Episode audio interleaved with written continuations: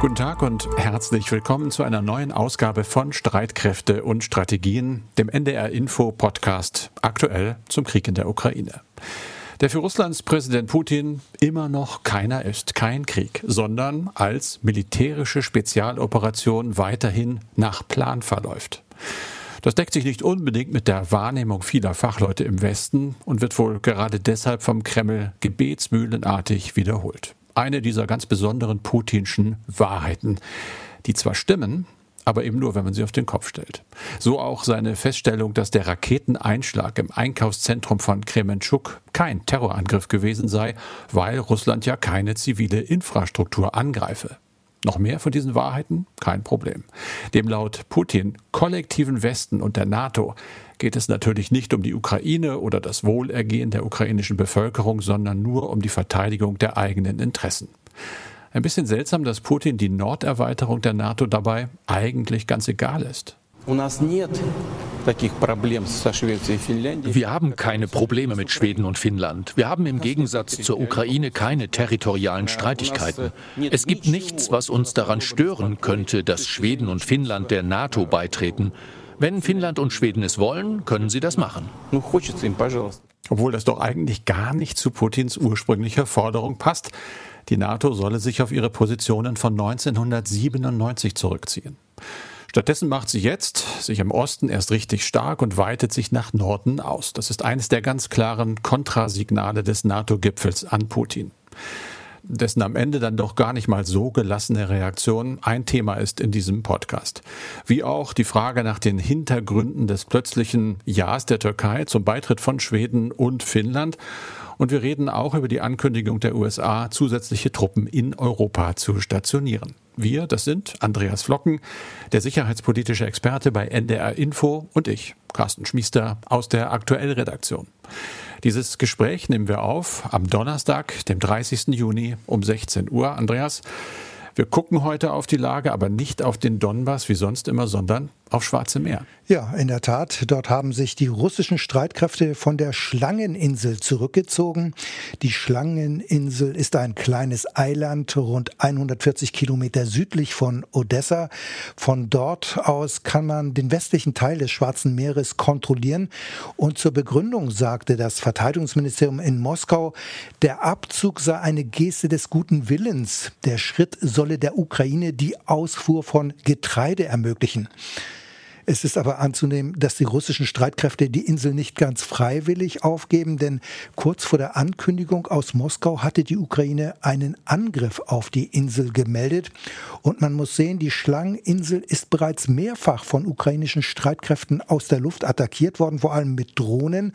Und kürzlich wurde ja auch ein russischer Schlepper versenkt, der die Soldaten auf der Insel versorgen sollte. Aber vielleicht ist die Aufgabe der Insel doch tatsächlich ein Schritt um das in Odessa gelagerte Getreide ausführen zu können. Genau wissen wir es natürlich nicht, aber es gibt ja hierzu möglicherweise schon seit längerem Gespräche im Hintergrund. Genau wissen wir das allerdings nicht.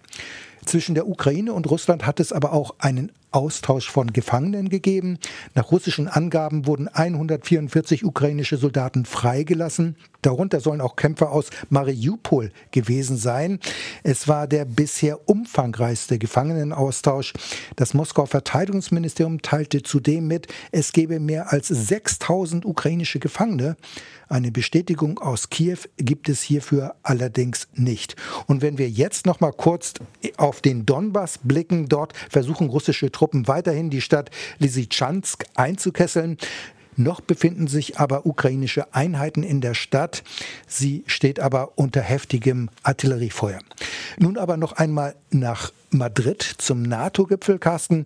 Du hast ja anfangs schon über Putin gesprochen und seine zunächst gelassene Reaktion auf die Ergebnisse des NATO-Gipfels erwähnt, vor allem mit Blick auf den geplanten Beitritt von Schweden und Finnland. Aber so ganz gelassen ist er dann ja wohl doch nicht, der Putin, oder?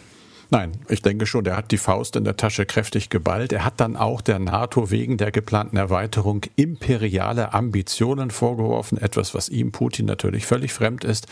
Und er hat Schweden und Finnland davor gewarnt, NATO-Truppen und militärische Infrastruktur der Allianz in ihren Ländern zu haben. Sollten sie sich dennoch dazu entschließen, dann werde Russland entsprechend reagieren. Er hat gesagt, die gleichen Bedrohungen werden dann für das Territorium geschaffen, von dem aus die Bedrohungen gegen uns geschaffen werden. Also so eine Art Tit for Tat. Was ihr macht, machen wir dann auch. Sollten also in den Staaten Militärkontingente und Infrastruktur stationiert werden, würde Russland in gleicher Weise reagieren. Grundsätzlich hat Moskau ja schon enttäuscht reagiert auf äh, den Beschluss der NATO nun auch Finnland und Schweden aufzunehmen. Das Außenministerium spricht von einem zerstörerischen Kurs der Nordatlantischen Allianz. Die Allianz bedrohe Russland. Man werde alles dafür tun, dass die eigene Sicherheit und auch die der Verbündeten unter allen Bedingungen gewährleistet werde. Also da kündigt sich, wie erwartet, natürlich auch eine deutliche Steigerung der Spannung an der finnisch-russischen Grenze an. Kann man denn schon absehen, wie viel NATO wird es denn in den beiden Ländern geben, wenn sie NATO-Mitglieder sind? Gibt es da aus schwedischer und finnischer Sicht möglicherweise Einschränkungen? Ich denke schon, ja. Also NATO wird in beiden Ländern wohl auch künftig nicht in Großbuchstaben geschrieben. In Schweden, da hatten sich ja die regierenden Sozialdemokraten für den Beitritt des Landes zur NATO ausgesprochen. Das war für diese Partei eine Kehrtwende. Aber gleichzeitig wurde auch gesagt, dass es Vorbehalte gebe gegen die Stationierung von Atomwaffen, aber auch gegen die Einrichtung dauerhafter NATO-Stützpunkte auf schwedischem Territorium. Diese Aussage, soweit ich weiß, gilt weiterhin. Und sie gilt eben nicht nur für Schweden, sondern auch für Finnland. Die Ministerpräsidentin Sanna Marin hat zum Beispiel ganz klar gesagt, Stationierung von Atomwaffen, das geht überhaupt nicht. Es gebe kein Interesse für eine solche Stationierung. Sie hat sich nicht so klar geäußert, was dauerhafte Militärbasen angeht. Da hat sie nur gesagt, niemand wolle Finnland das aufzwingen. Das ist aber noch kein grundsätzliches Nein. Dennoch glaube ich, äh, die beiden Länder werden schon vorsichtig sein und die NATO wird es auch.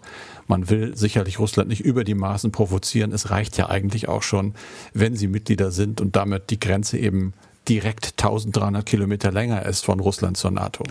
Putin hat sich ja zum NATO-Gipfel nicht in Moskau geäußert, sondern in Turkmenistan beim Gipfeltreffen der Anrainerstaaten des Kaspischen Meeres, also bei seiner ersten Auslandsreise seit Kriegsbeginn. Will er damit zeigen, dass für ihn alles wie immer ist, also alles ganz normal? Ja, das will er ganz bestimmt. Ob ihm das gelingt, ist die Frage. Das ist ja nun kein besonders herausragender Gipfel. Das sind äh, Länder im Russland, Turkmenistan gehören dazu, Kasachstan, Aserbaidschan und der Iran. Es kursieren gerade online Bilder dieses Gipfeltreffens. Ein riesiges Tischquadrat und wir kennen das ja schon. Putin sitzt da irgendwo ganz verloren an der Ecke, alle anderen auch weit, weit voneinander entfernt. Das hat was sehr Skurriles eigentlich. Das ist nur der optische Eindruck. Der Eindruck, den Putin hat, nämlich das ist der der westlichen Sanktionen, der zwingt ihn, glaube ich, zu dieser in Anführungsstrichen normalen Dienstreise. Er hat gesagt, er werde im Energiebereich die Zusammenarbeit mit den zentralasiatischen Partnern nicht nur suchen, die gibt es schon, sondern auch weiter ausbauen. Und er betrachtet den Aufbau regionaler Handels- und Investitionsbeziehungen als Herausforderung und Hauptaufgabe der Zukunft. Das ist eben die Antwort auf diese Frage normal. Nein, das ist nicht normal. Moskau orientiert sich um notgedrungen wegen der EU-Sanktionen und versucht ganz klar den Handel in andere Weltregionen und seien sie eben noch so klein umzulenken. Der Beitritt Carsten Schwedens und Finnlands zur NATO ist ja nur deshalb auf den Weg gebracht worden, weil die Türkei ihre ursprüngliche Blockade aufgegeben hat. Über die Hintergründe wird viel spekuliert. Schweden und Finnland sollen der Türkei Zugeständnisse gemacht haben, was den Umgang mit kurdischen Aktivisten angeht. Ankara spricht ja von Terroristen. Die beiden Länder sollen das Ende ihres Waffenembargos gegen die Türkei in Aussicht gestellt haben. Es gibt aber auch Hinweise darauf, dass es Präsident Erdogan vor allem darum ging, bisher gestoppte US-Waffenlieferungen aus den USA wieder aufnehmen zu lassen. Wie sieht man das? Ja, es gibt Hinweise, es gibt Berichte, Politico schreibt drüber oder in diesem Fall zitiere ich jetzt mal ein bisschen draus die New York Times. Danach, nach einem aktuellen Bericht, haben die USA tatsächlich jetzt die Bereitschaft signalisiert, nun doch modernisierte F-16 Kampfflugzeuge an die Türkei zu verkaufen, als möglicherweise Reaktion auf das Ende der Blockade der Türkei gegen den Beitritt Finnlands und Schwedens. Die New York Times hat mit hochrangigen Regierungsmitarbeitern gesprochen, die sagen zwar, dass nicht direkt in diesen Verhandlungen über die modernisierten F-16 Kampfflugzeuge geredet worden sei. Aber, so heißt es dann wohl aus dem Pentagon, das amerikanische Verteidigungsministerium unterstütze die Modernisierungspläne der Türkei für ihre F-16 Flotte voll und ganz. Es seien aber noch vertragliche Details auszuarbeiten. Das heißt, der Deal ist noch nicht unter Dach und Fach, aber ganz grundsätzlich ja, grünes Licht wohl in Washington. Was noch unklar ist laut New York Times, ist der Zeitplan für dieses mögliche Abkommen dann, was nötig ist für den Verkauf der Flieger steht nicht fest. Das muss wahrscheinlich durch den Kongress und das wird schwierig unter Umständen, denn da gibt es Widerstände. Die Beziehungen zur Türkei sind abgekühlt. Äh, Erdogan wird bei vielen Leuten im Senat und im Repräsentantenhaus als schwieriger Verbündeter gesehen. Er unterdrückt politische Rivalen, wird ihm vorgewerfen. Unabhängiger Journalismus sei nicht so richtig möglich in der Türkei. Dann hat er ja auch noch gegen den Widerstand der USA und der NATO das russische Hightech-Flugabwehrsystem S-400 gekauft. Das war übrigens auch der Grund, weshalb es diesen Krach gegeben hat, weshalb auch äh, die Türkei ausgeschlossen wurde aus dem F-35-Programm.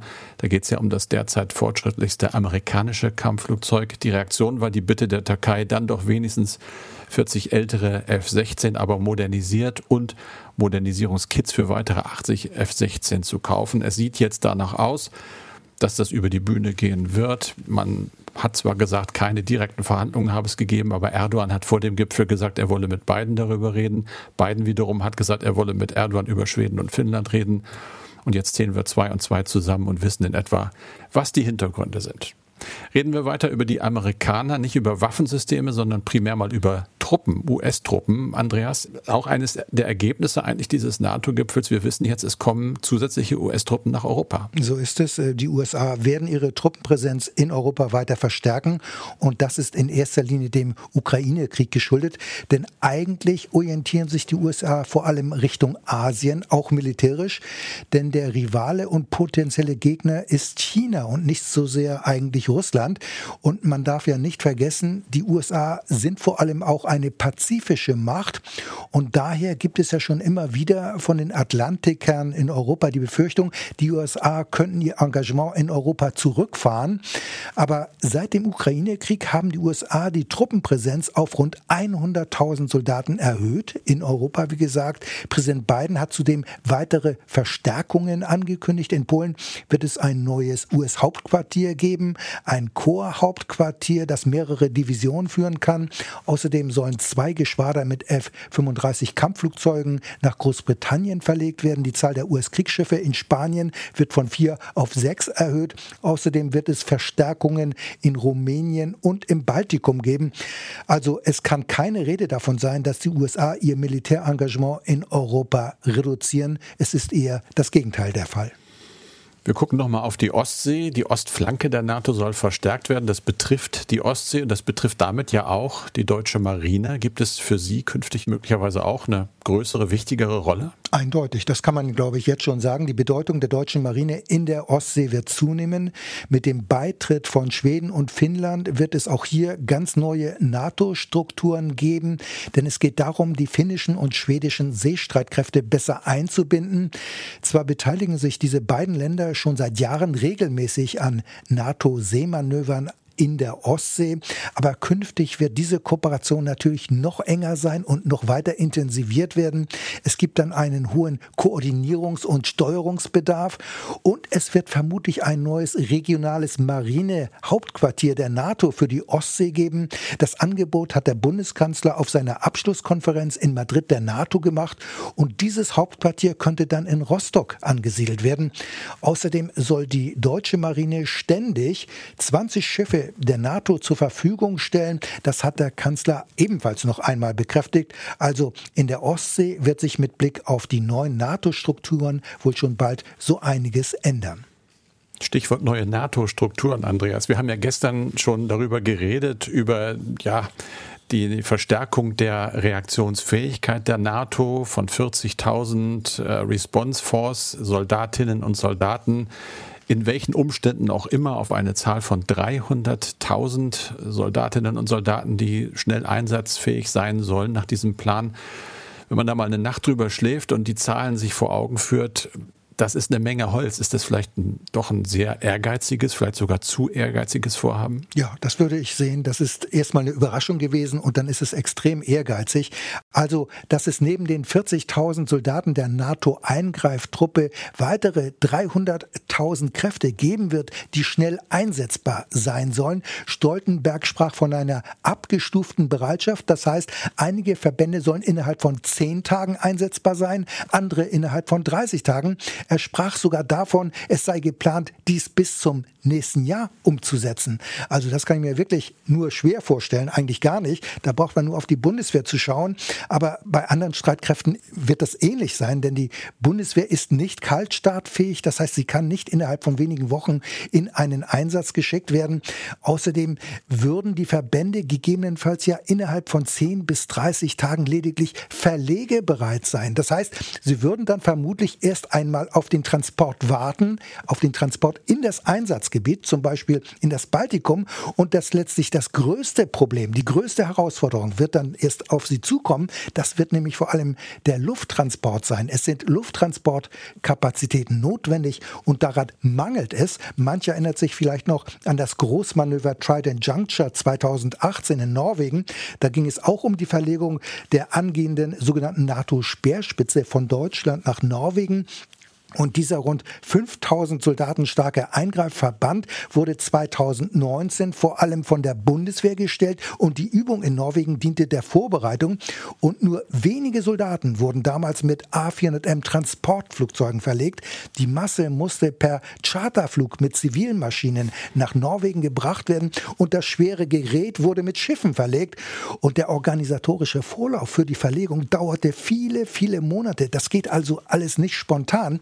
Also die Umsetzung dieses neuen NATO-Streitkräftemodells wird den Spitzenmilitärs mit Sicherheit noch riesige Kopfschmerzen bereiten. Und ich kann mir einfach nicht vorstellen, dass zum Beispiel innerhalb von 30 Tagen 300.000 Soldaten zum Beispiel ins Baltikum verlegt werden können und das noch mit Gerät. Also das ist definitiv ausgeschlossen. Carsten, jetzt aber noch einmal zurück zum NATO-Gipfel.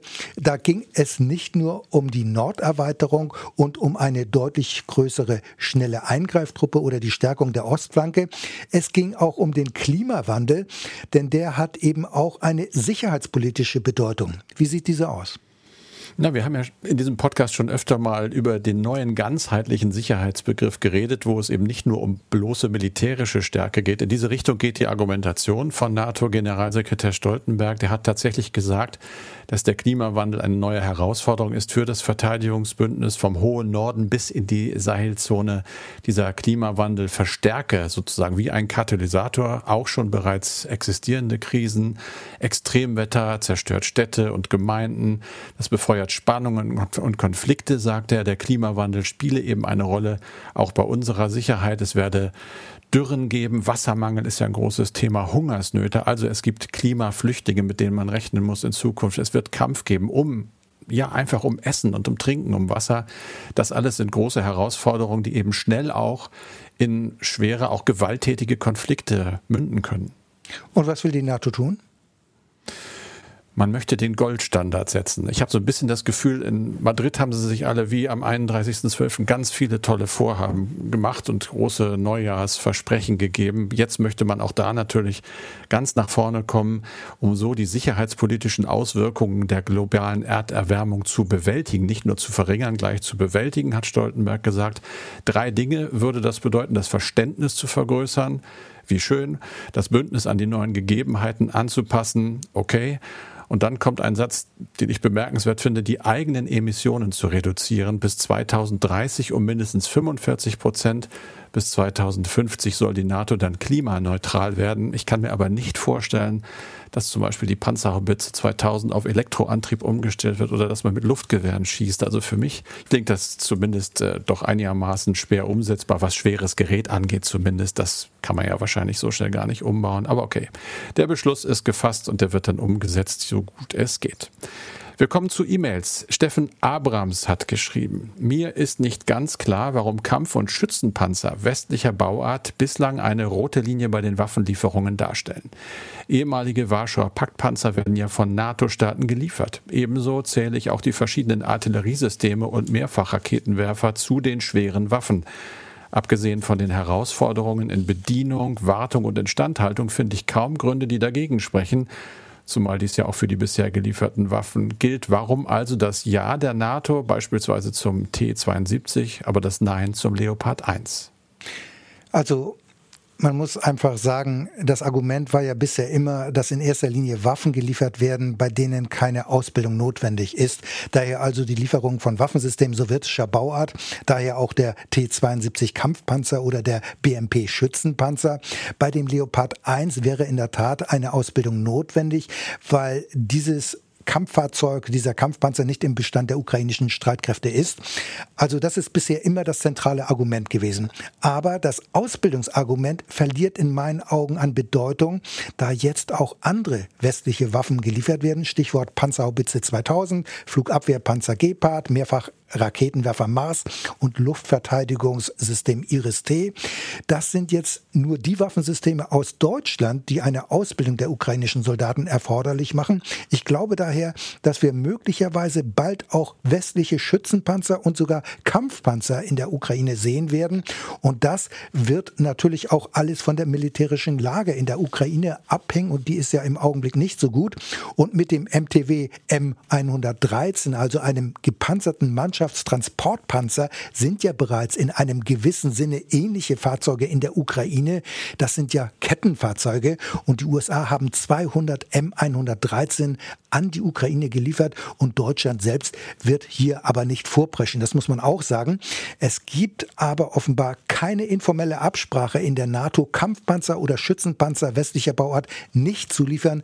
So wurde das ja einmal seitens der Bundesregierung einfach behauptet. Der Steffen Abrams hat noch einen zweiten Teil. Ich lese die zweite Frage auch mal vor. Die westlichen Waffenlieferungen wirken für mich oft wie ein buntes Potpourri an Gerätschaften, die man entbehren kann. Ein paar Panzerhaubitzen hier, ein paar mehrfach Raketenwerfer da und morgen vielleicht noch ein Gepard oder ein einzelnes Artillerieaufklärungssystem dazu.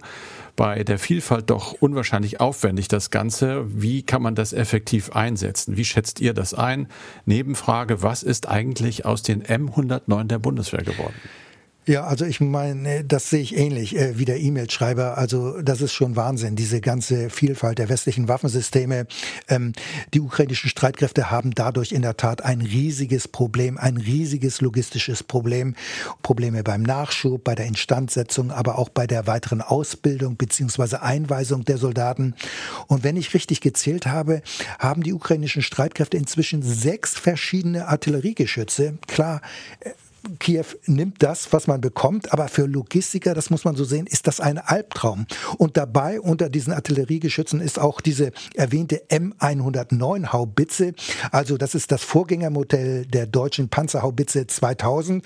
Und dieses Geschütz wurde von Norwegen an die Ukrainer geliefert. Noch vor einigen Jahren hatte die Bundeswehr mehr als 500 dieser Haubitzen und nach der Ausmusterung landete dann sowas bei anderen Streitkräften und nicht im Depot, also zumindest nicht in Bundeswehrdepots. Sie wurden entweder verkauft oder äh, verschrottet. Also diese M109 Haubitzen gibt es bei der Bundeswehr nicht mehr. So ist zumindest die Auskunft auch des Verteidigungsministeriums. Wir freuen uns über E-Mails, wie immer. Die Adresse dazu lautet streitkräfte.ndr.de, Streitkräfte mit AE. Und das war's für diesen Podcast, wie immer mit Andreas Flocken und mit Carsten Schmiester. Sie fragen sich bestimmt auch, so wie wir auch, wie könnte es denn mit dem Krieg in der Ukraine weitergehen? Wie könnte er enden? Sieg, Eskalation oder ein Frozen-Konflikt? Was geschieht mit Wladimir Putin? Darum geht es in unserem aktuellen Podcast-Tipp. Die neue Folge Alles ist anders. Krieg in Europa. Die gibt es wie unseren Podcast Streitkräfte und Strategien eben auch in der ARD Audiothek. Das ist die Audio-App der ARD.